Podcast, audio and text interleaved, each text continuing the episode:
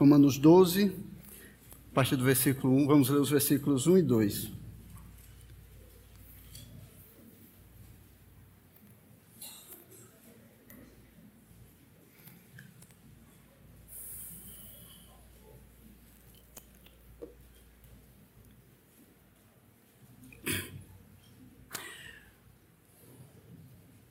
Diz assim a palavra do Senhor. Portanto, irmãos, pelas misericórdias de Deus, peço que ofereçam o seu corpo como sacrifício vivo, santo e agradável a Deus. Este é o culto racional de vocês, e não vivam conforme os padrões deste mundo, mas deixem que Deus os transforme pela renovação da mente, para que possam experimentar qual é a boa, agradável e perfeita vontade de Deus. Curva a sua cabeça, vamos fazer uma oração pedindo a bênção de Deus sobre esse momento. Senhor Deus, Pai Santo, aqui está a tua palavra, Senhor, aberta diante de ti, da tua igreja. Nós clamamos a ti, Senhor, que fale aos nossos corações. Ajuda-nos, Senhor, a compreendermos qual a tua vontade para as nossas vidas que o Senhor deseja de nós, como devemos andar, Senhor, de forma agradável a Ti. Abençoa esse momento, Pai, prepara os corações para receber a Tua palavra, prepara também as mentes, Senhor, para estarem atentas, para receberem e guardarem aquilo que será dito aqui, Pai. E que tudo que seja dito, Senhor, seja aquilo que a Tua palavra diz, nada mais do que isso. Nós te pedimos o nome do Teu Filho Jesus Cristo. Amém. Meus irmãos, então há pouco tempo nós tivemos alguns estudos na carta aos Romanos, né? falamos, é, passamos alguns domingos falando a respeito do que Paulo ensina no livro de Romanos.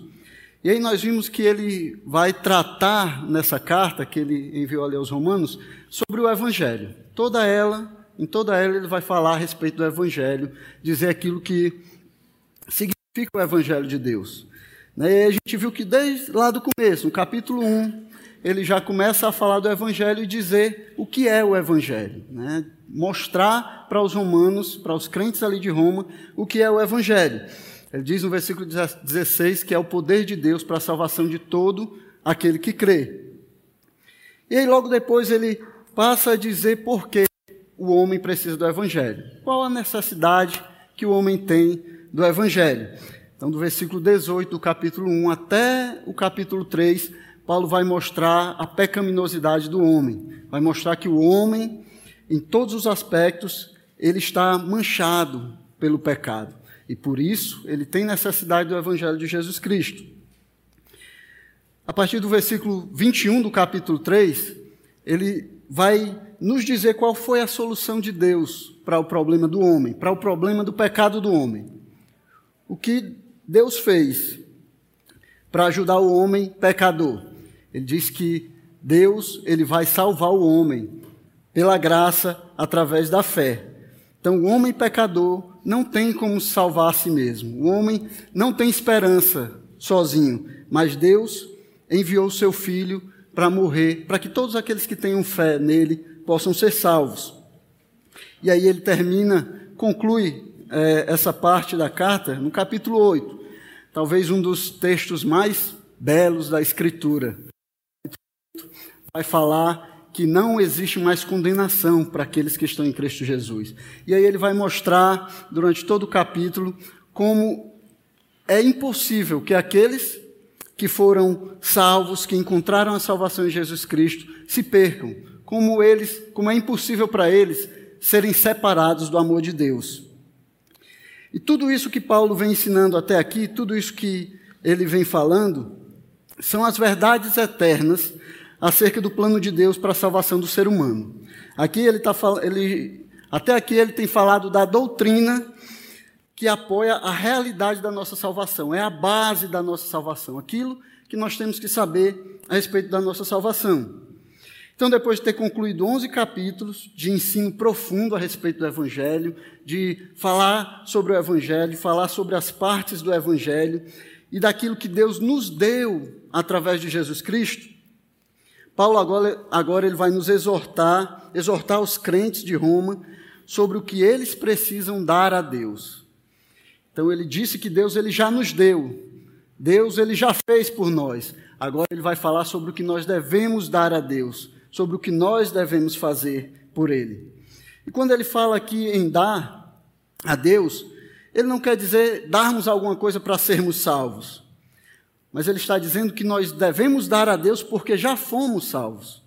Por causa da realidade da salvação daqueles que creem em Cristo, nós devemos dar as nossas vidas como sacrifício a Deus.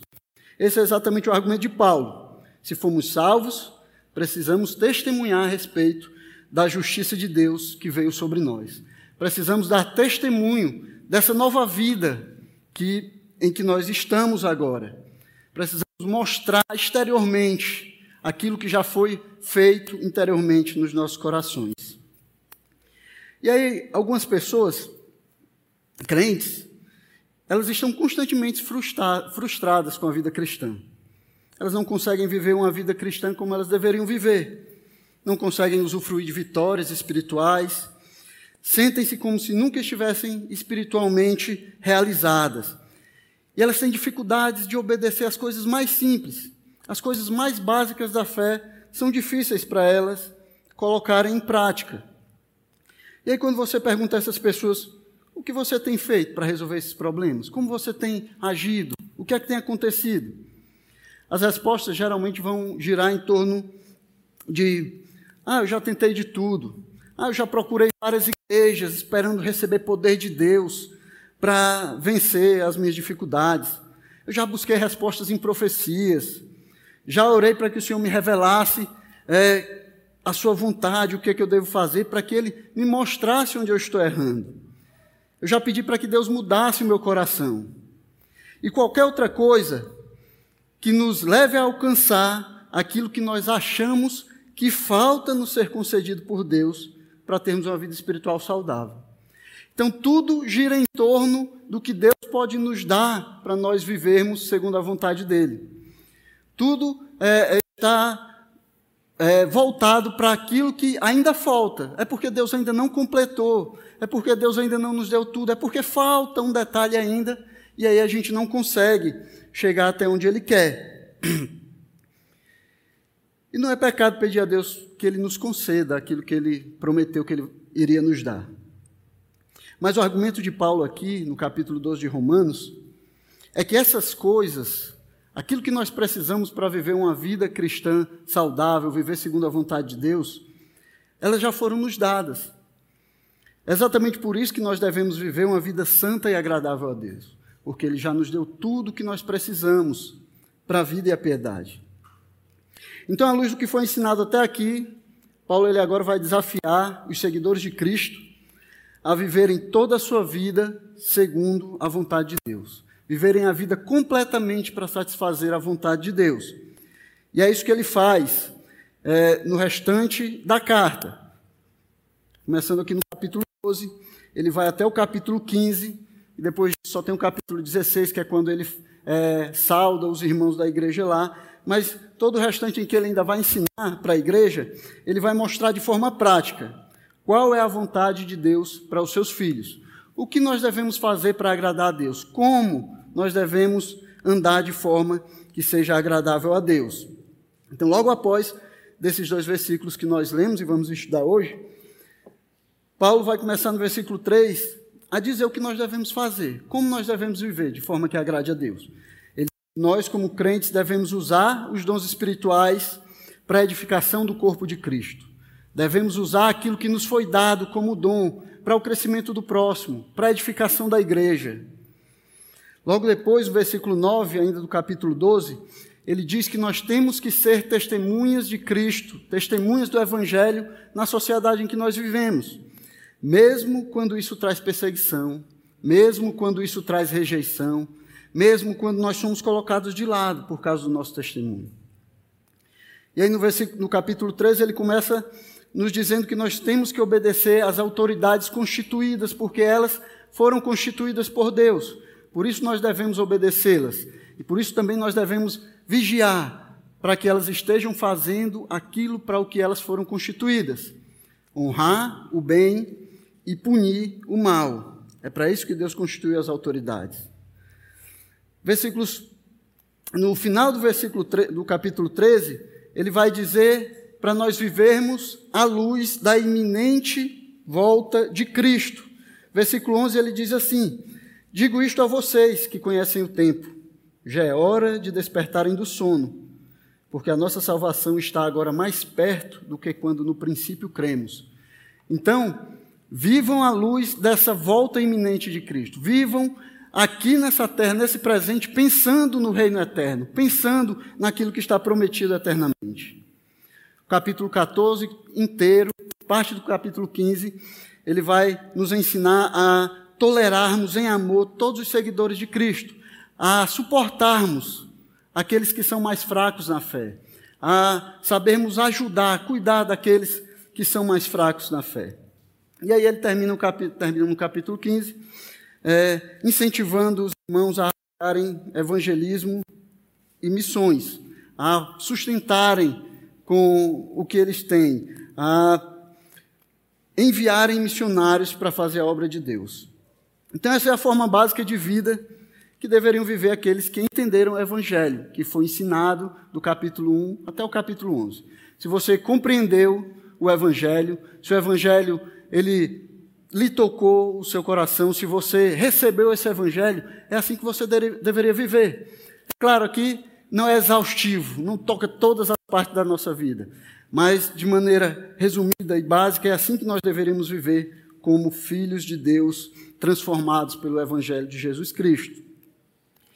Portanto, segundo Paulo, aqui onde nós estamos lendo, o segredo para a vitória espiritual e a verdadeira felicidade não está somente na tentativa de obter tudo o que nós pudermos de Deus, mas está em dar tudo o que temos e tudo que somos a Deus a dar tudo que temos e tudo que somos como sacrifício vivo a Deus. É nos entregar a Ele. É aí que está a verdadeira vitória espiritual.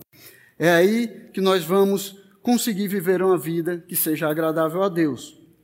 Então, Paulo desafia os crentes de Roma e desafia nós também hoje a sermos testemunhas da justificação e do perdão que se operou em nós. Você foi salvo por Cristo, você recebeu perdão, você foi justificado então, testemunhe disso com a sua vida. Mostre através da sua vida que isso é verdade em você. E nós fazendo isso, segundo ele, nos, distanci nos distanciando desse sistema mundano que é contra Deus, desse é, estado de coisas que milita contra Deus, que é contrário à vontade de Deus. E ao mesmo tempo sendo transformados pela renovação da mente que Deus produz naqueles que foram é, encontrados pelo Evangelho de Cristo. E é só assim que nós poderemos cumprir, cumprir completamente a vontade de Deus. Só se nós compreendermos todas essas coisas, só se nós nos dispusermos a nos sacrificar, sacrificar nossa vontade, o nosso eu, é que nós conseguiremos entender e obedecer à vontade de Deus. Então, ele, Paulo ele vai aqui nesses dois versículos nos chamar ao comprometimento. Aqui é a introdução de tudo isso que ele vai ensinar depois. Então, ele, ele nos chama a nos comprometermos completa e exclusivamente com a nova vida que nos foi dada. Vocês receberam a nova vida em Cristo. Então, sejam comprometidos com essa nova vida. Sejam comprometidos em seguir aquilo que o Senhor quer de vocês, em fazer a vontade de Deus. E aí, nesses dois versos, ele vai, ele vai nos mostrar o fundamento para esse compromisso, por que nós devemos nos comprometer, em que nós devemos nos basear para esse compromisso. Ele vai nos mostrar também a atitude desse compromisso, como nós devemos agir de forma que demonstre o compromisso que temos. Ele também vai nos falar o meio para esse compromisso e, finalmente, o resultado desse compromisso. Então, aí nós temos muita informação em dois versículos apenas, mas vamos tentar é, ver cada um deles aqui e tentar ver como Paulo tenta convencer os romanos a seguirem a vontade de Deus e esperar que nós também sejamos convencidos a isso.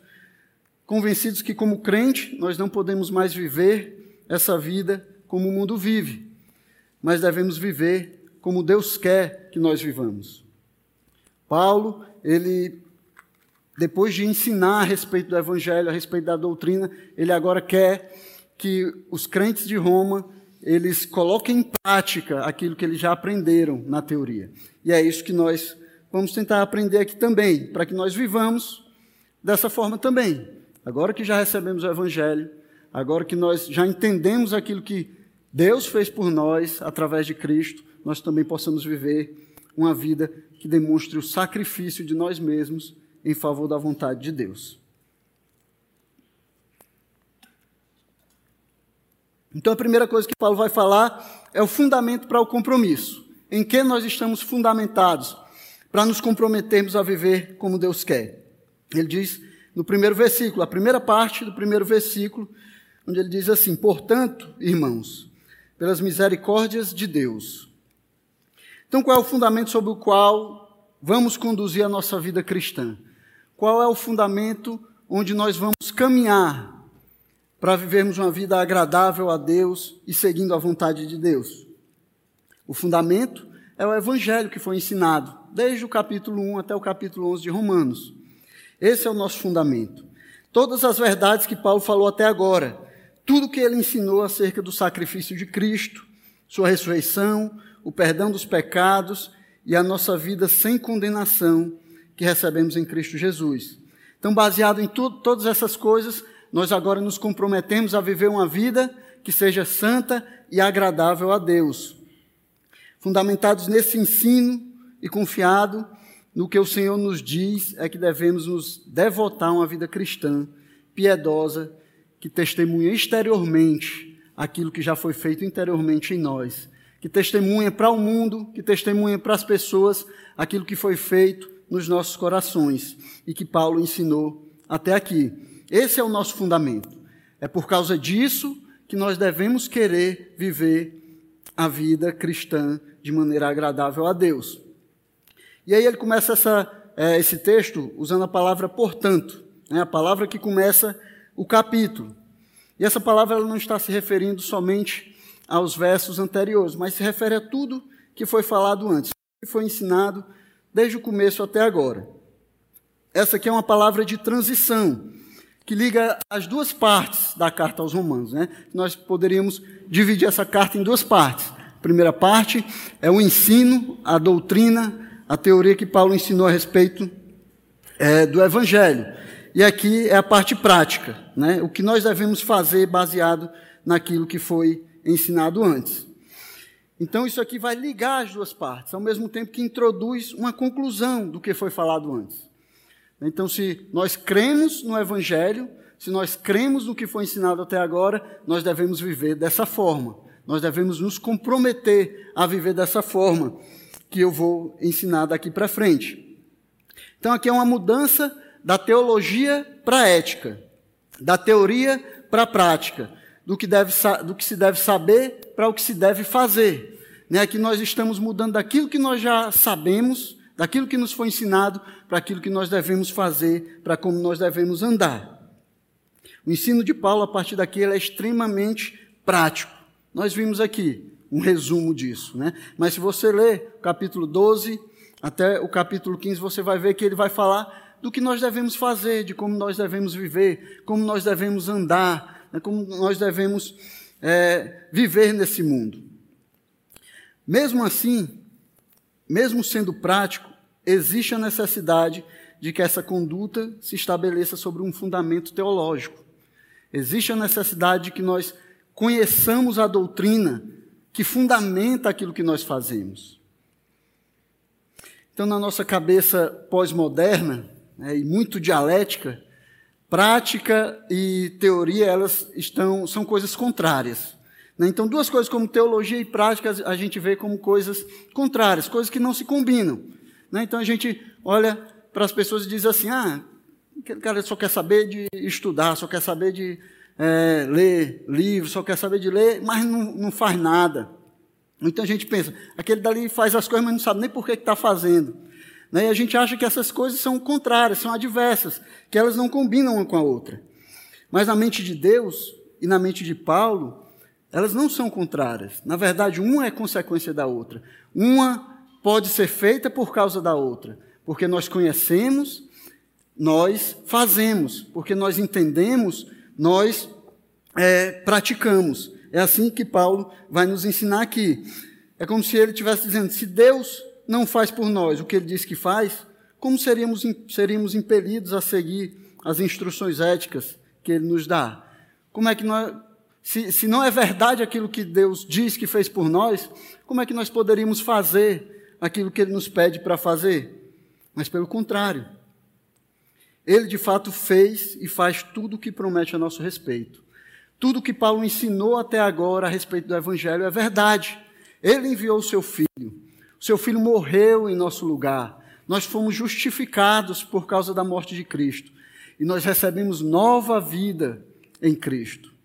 Agora nós não somos mais como éramos antes. Nós somos transformados. Nós agora temos um novo nascimento. Todas essas coisas são verdades, nós temos que nos apropriar delas como verdade. E quando nós entendermos isso, quando nós confiarmos que aquilo que o Senhor diz na Sua palavra é realmente verdadeiro, então nós vamos viver de acordo com a vontade dele para as nossas vidas. Portanto, nós vivemos a vida cristã baseados, alicerçados, fundamentados naquilo que ele fez em nosso favor.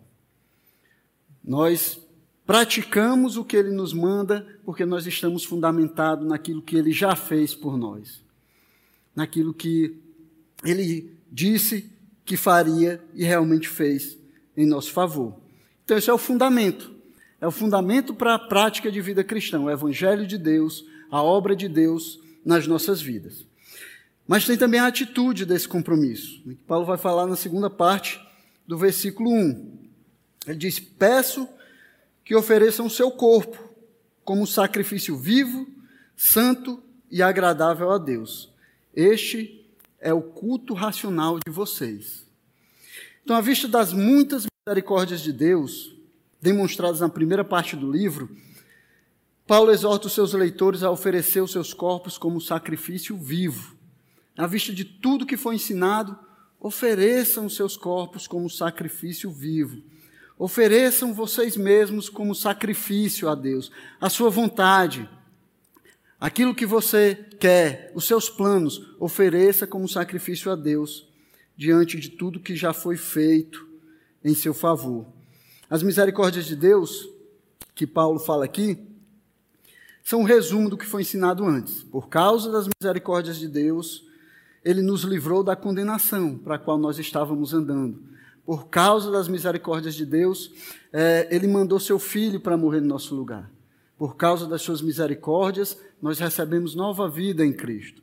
Então, as misericórdias de Deus é tudo aquilo que ele fez por nós, por causa da sua misericórdia porque ele foi misericordioso, não foi por nada que havia em nós. Não foi nada em nós que atraiu a vontade de Deus. Foram as suas misericórdias que o é, impulsionou a fazer aquilo que ele fez por nós. Então, a resposta correta a essa realidade e ao ensino de Paulo, na primeira parte do livro de Romanos, não é especular sobre os decretos eternos de Deus.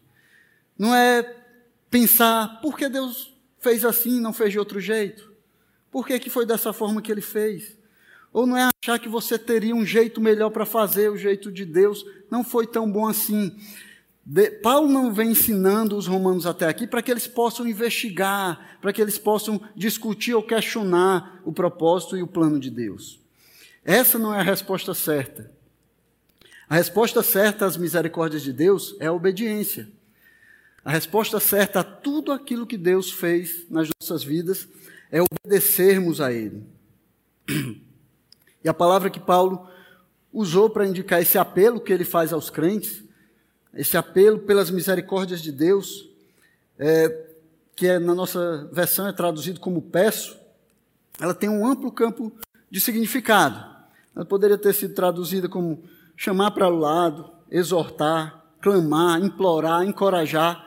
Tudo isso está dentro do sentido daquilo que Paulo quis transmitir para os romanos quando ele escreveu essa palavra, quando ele escreveu é, esse clamor aos romanos. Mas todos esses significados colocados no contexto em que nós estamos lendo, eles vão carregar o sentido de um apelo humilde, baseado no Evangelho, para que aqueles que já são crentes vivam consistentemente com o evangelho que eles receberam. Então aqui Paulo está fazendo um apelo para que todos aqueles que receberam o evangelho, que reconheceram a Cristo como Salvador das suas vidas, vivam de forma consistente com isso. Vivam de forma consistente com essa crença. Vivam de forma consistente com essa realidade, com essa nova vida que vocês receberam.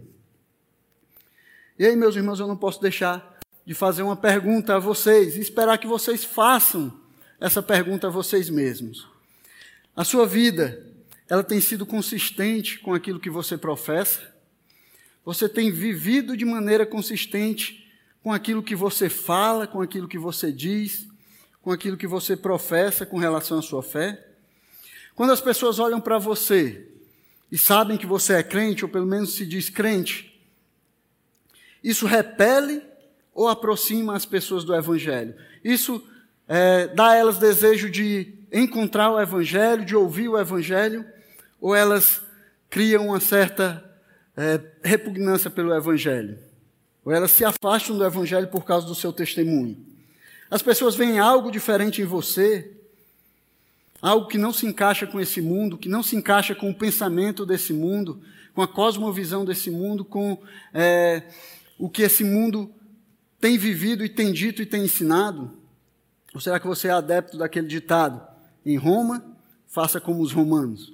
E talvez até arredonde para no mundo, faça como os mundanos. Como é que você tem vivido a sua vida, meu irmão? O que que as pessoas de fora podem falar de você quando elas olham para a sua conduta, para aquilo que você faz, para como você vive? Quando você não está na igreja, quando você não está junto com os irmãos, no seu trabalho, na faculdade, no colégio, né? Onde você estiver. Então Paulo, ele chama os crentes a viverem dessa forma, de forma consistente com aquilo que eles pregam, com aquilo que eles dizem. E para ilustrar isso, ele vai usar uma metáfora usando é, um, o sistema sacrificial do Antigo Testamento. Então ele vai lembrar do Antigo Testamento e aí ele vai usar uma metáfora baseado nisso. E ele diz: Peço que ofereçam o seu corpo como sacrifício vivo, santo e agradável a Deus. Então ele fala aqui de sacrifício. Paulo está exortando os crentes aqui a fazerem uma de dedicação definitiva, uma dedicação última, uma dedicação que não tem volta é oferecer de forma que você não pode mais voltar atrás. É você entregar a sua vida como sacrifício. Como um sacrifício que não tem retorno, não tem volta. Se entregar como sacrifício vivo a Deus. Santidade de vida, meus irmãos, raramente, eu diria que nunca, vai progredir a parte de um ato deliberado da nossa vontade.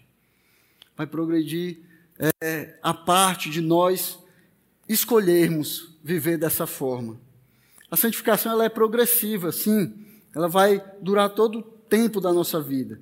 No sentido de que ela, é, ela é progressiva no sentido de que ela continua ao longo de toda a nossa vida. Mas cada avanço, cada degrau que nós subimos na santificação, cada ponto que nós vamos além, ele depende de uma decisão voluntária. Depende de nós escolhermos fazer assim. Depende de nós irmos adiante. Deus ele nos dá aquilo que nós precisamos para viver uma vida de santificação, uma vida santa. Depende de nós escolhermos progredir em santificação, crescer em maturidade, sermos edificados. Depende de nós escolhermos voluntariamente seguir o caminho da santificação. E é por isso que Paulo fala de um sacrifício vivo. É, porque ele fala da natureza voluntária desse ato a natureza voluntária desse sacrifício. Aqui ele está colocando em oposição aos sacrifícios de animais que eram feitos anteriormente. É, esses sacrifícios eles eram involuntários. É, a ovelha, o cordeiro, ele não escolhia ir ali para ser sacrificado. Né? Ele não levantava a cabeça para o pescoço ser degolado. Ele não sabia nem o que estava acontecendo.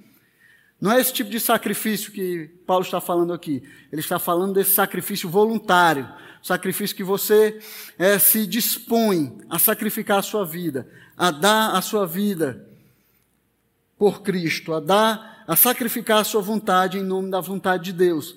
É um sacrifício santo e voluntário. E esse também é um sacrifício vivo, porque não consiste em tirar a vida de alguém, como a vida dos animais eram tirados ali no Antigo Testamento. Mas consiste em entregar a sua vida a outro, consiste em entregar os seus planos a outro, consiste em sacrificar aquilo que você pensa, aquilo que você acha que é, aquilo que você tem planejado para a sua vida, sacrificar tudo isso e entregar a Deus, entregar a outro para agora viver os planos dele, viver a vontade dele, viver aquilo que ele diz que é certo. Então é um sacrifício vivo, porque não requer a morte, mas requer que você viva daqui para frente conforme a vontade de Deus.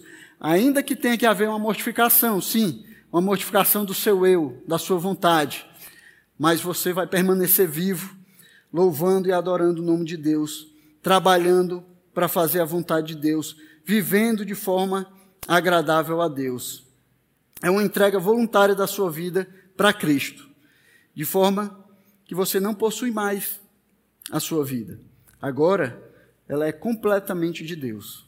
Então você sacrifica a sua vida a Deus. E aí você não tem mais a sua vida, mas Deus agora é o dono da sua vida. E você pode perguntar: quem poderia fazer isso? Nós temos um exemplo disso. Nosso exemplo, exemplo máximo para todas as coisas é um exemplo também de sacrifício da sua vida. O nosso exemplo é Jesus Cristo, que voluntariamente entregou a sua vida em nosso favor. Então ele não precisava descer lá do céu, ele não precisava vir buscar adoradores aqui na terra. Ele tinha adoradores lá, ele tinha adoração perfeita, ele tinha tudo, ele era completo.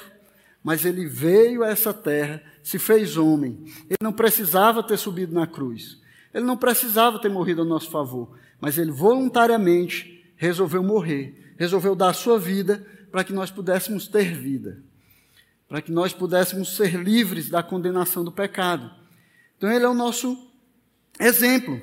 O Pai também é um exemplo para nós. Ele não hesitou em nos dar tudo o que ele tinha de mais precioso, o seu filho amado.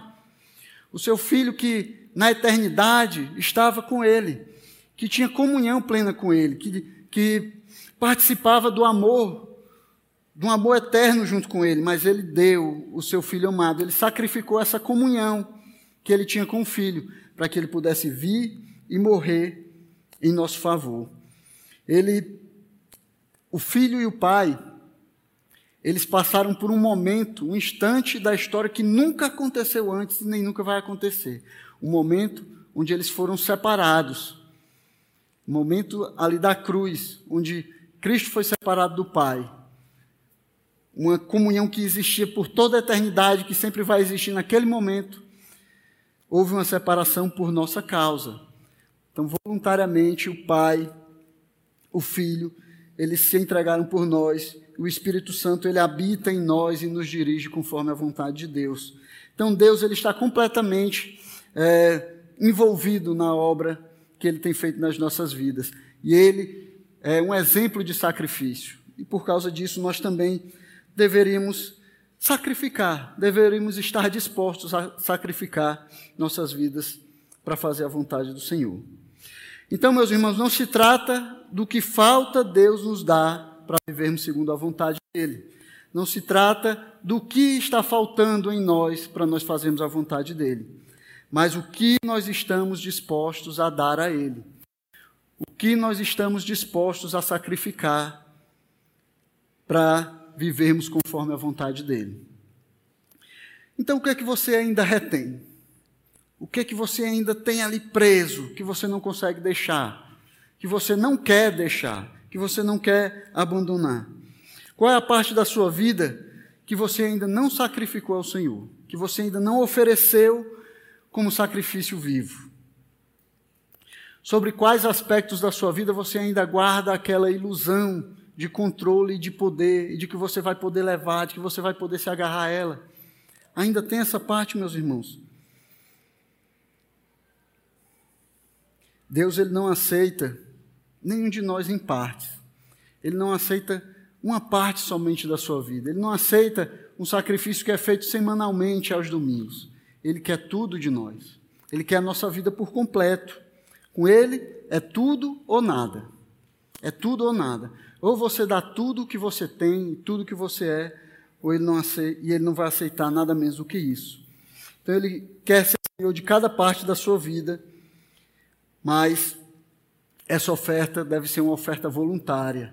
Você deve voluntariamente entregar tudo que você tem, tudo que você é ao Senhor e se regozijar naquilo que ele pode fazer através da sua vida. Se regozijar na vontade do Senhor para a sua vida. E aí nós passamos à próxima parte, o meio para esse compromisso, para esse compromisso de entregar as nossas vidas ao Senhor. Versículo 2 do capítulo 12, ele diz assim: E não vivam conforme os padrões desse mundo, mas deixem que Deus os transforme pela renovação da mente.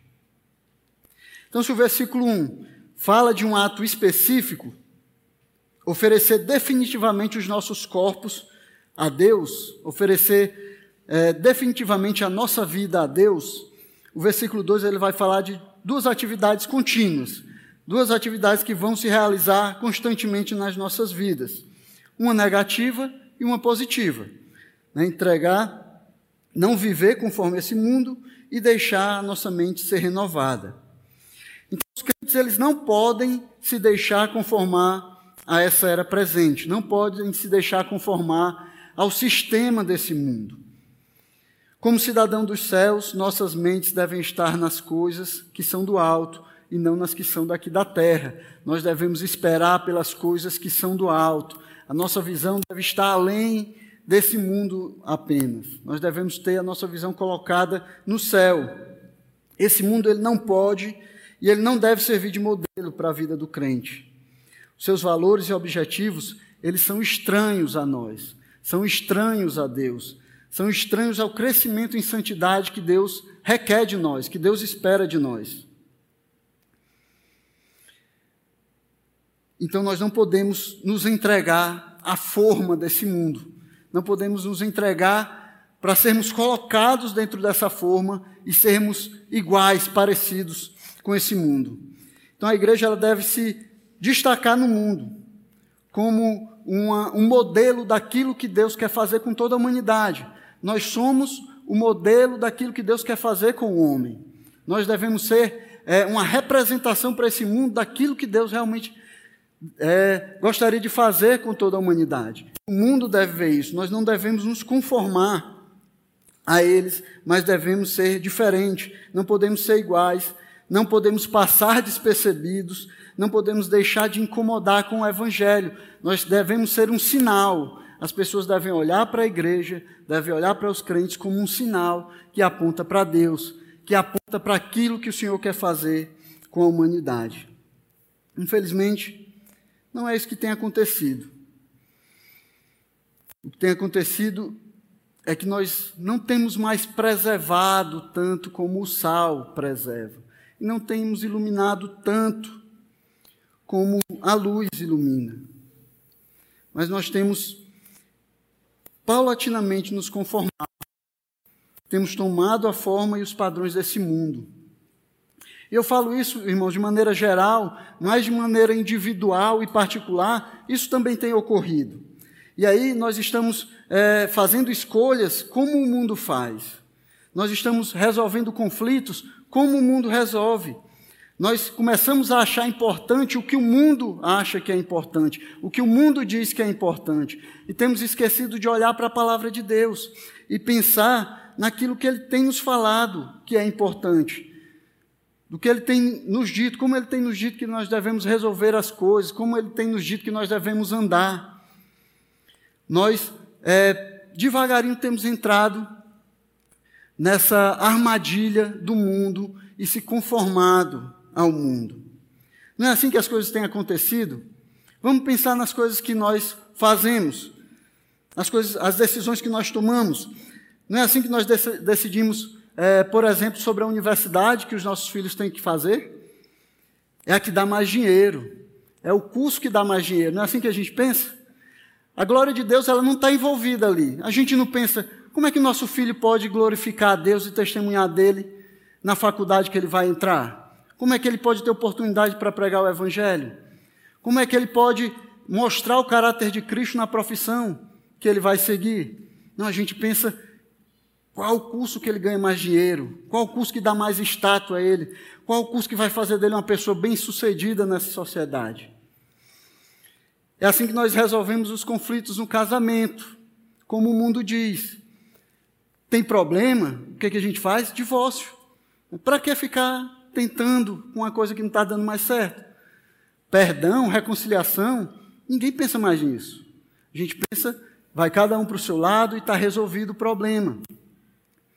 É assim que nós lidamos com os problemas com os nossos empregados, os nossos funcionários. Não deu problema?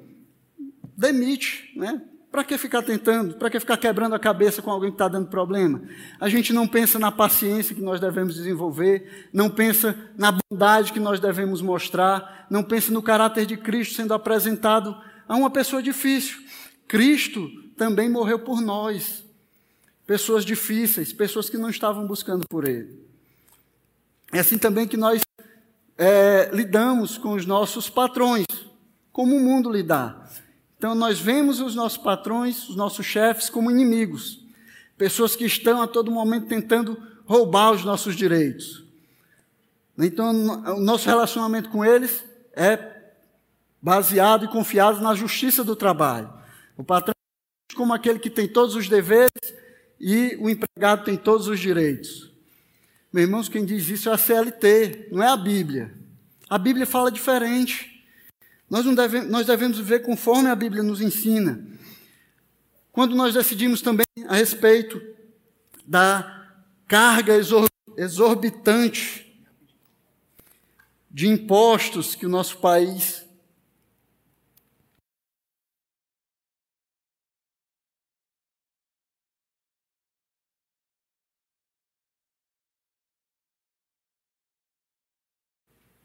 Obrigado.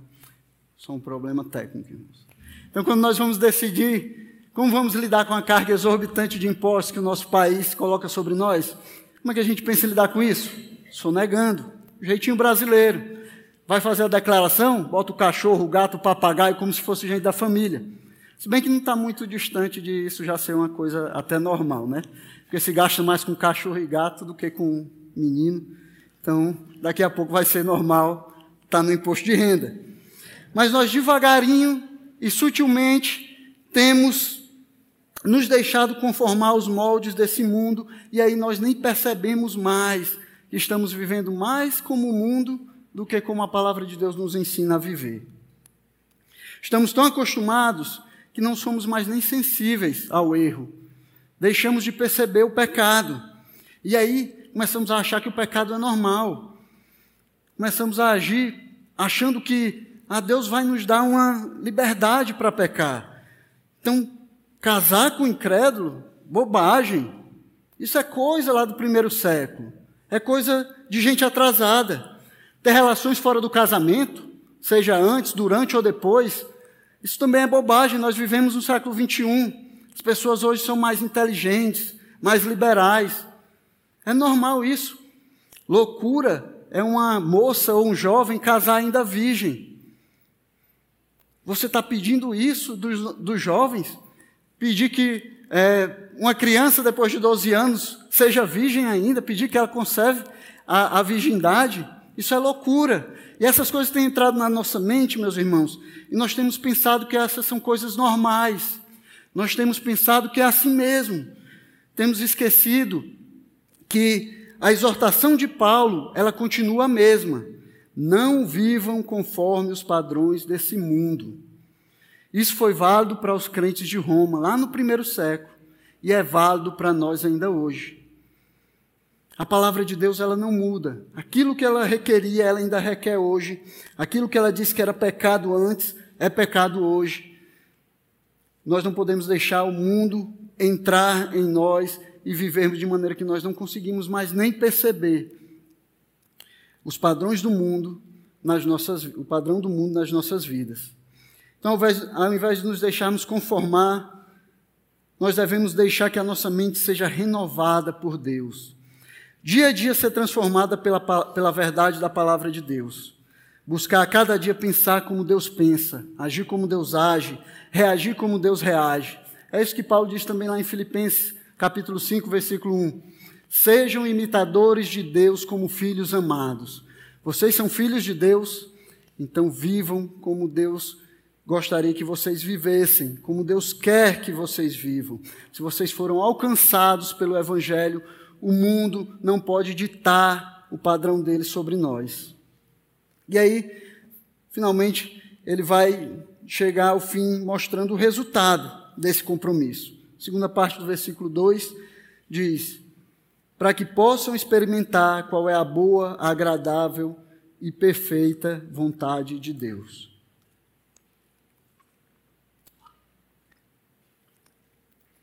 Por fim, nós temos aqui o resultado de nos comprometermos com o Senhor fundamentados por aquilo que ele fez em nosso favor.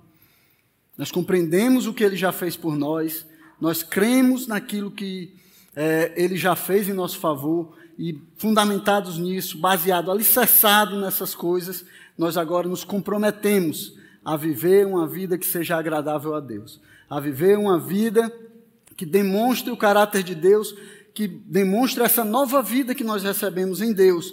E aí nós vamos compreender qual é a boa, agradável e perfeita vontade de Deus.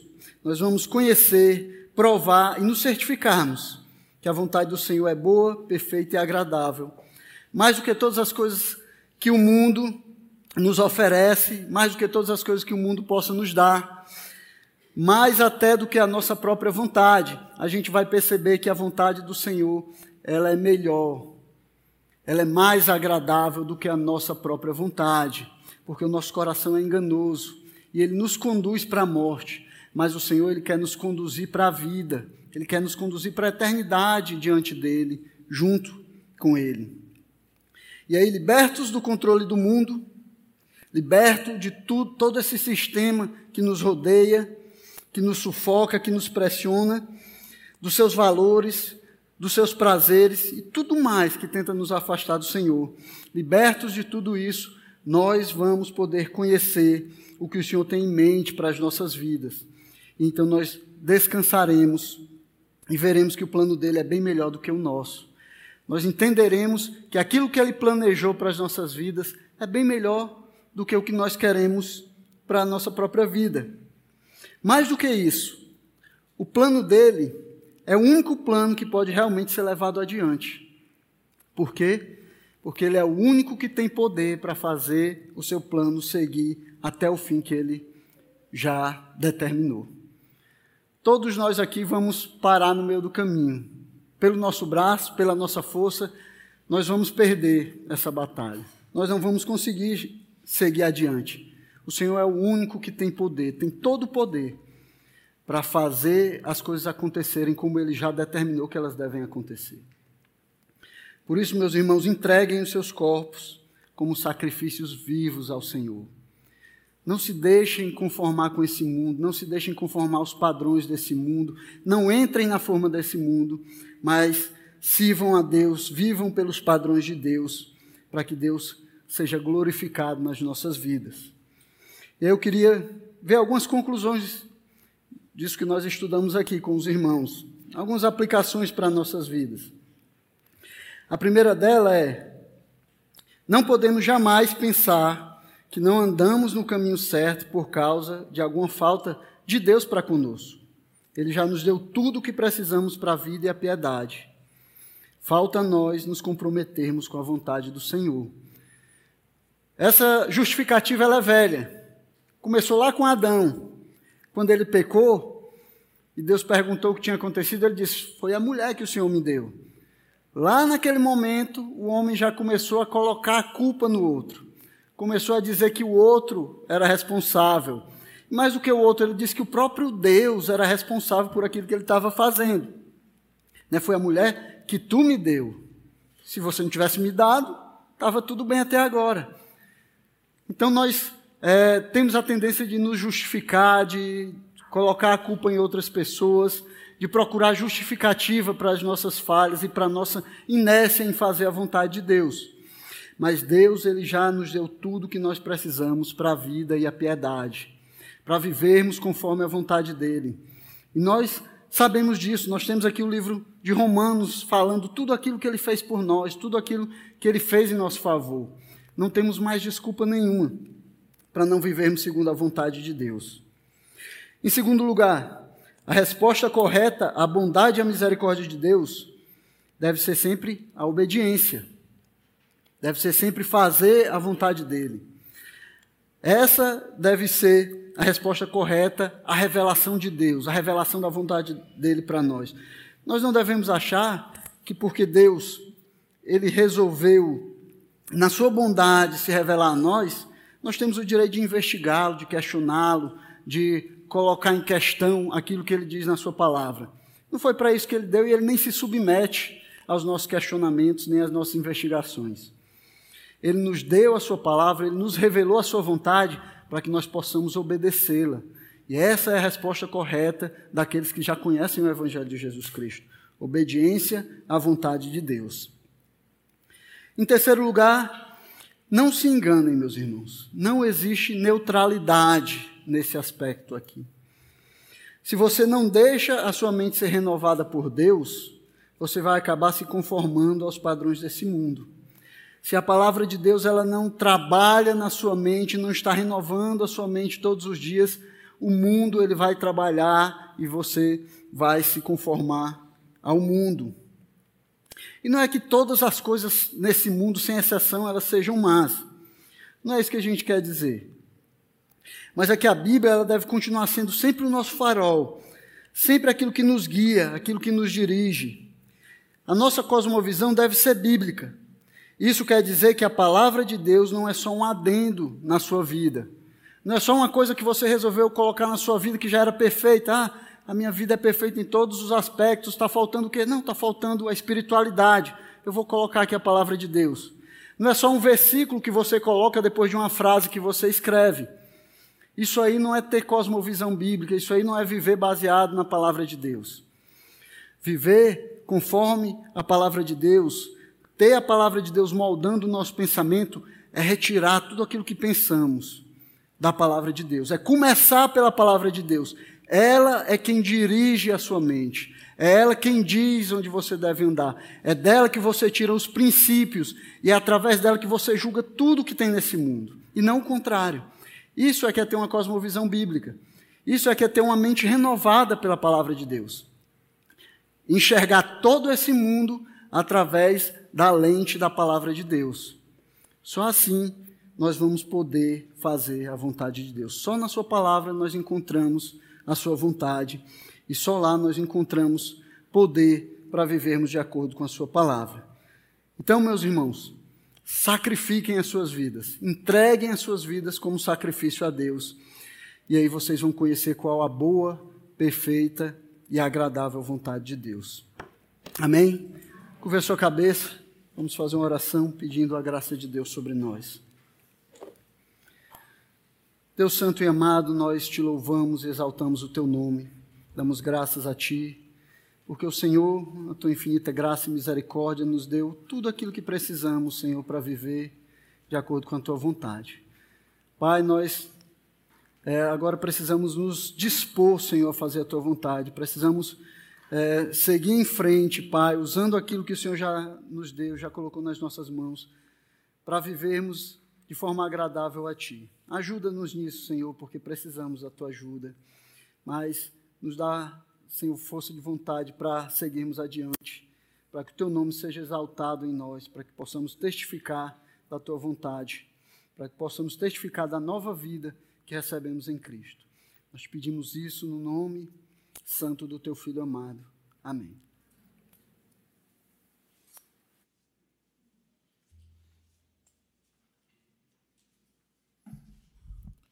Vamos ficar de pé, meus irmãos.